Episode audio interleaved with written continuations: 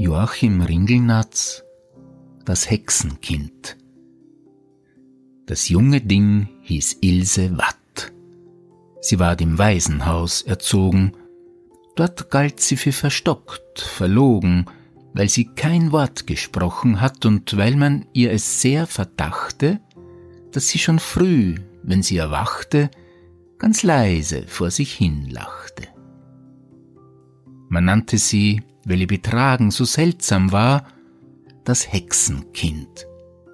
All überall ward sie gescholten, doch wagte niemand sie zu schlagen, denn sie war von Geburt her blind.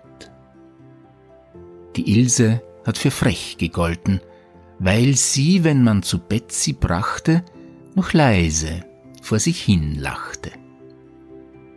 In ihrem Bettchen blass und matt lag sterbend eines Tags die kranke und stille, blinde Ilse Watt. Lächelte wie aus andern Welten und sprach zu einer Angestellten, die ihr das Haar gestreichelt hat, ganz laut und glücklich noch, ich danke.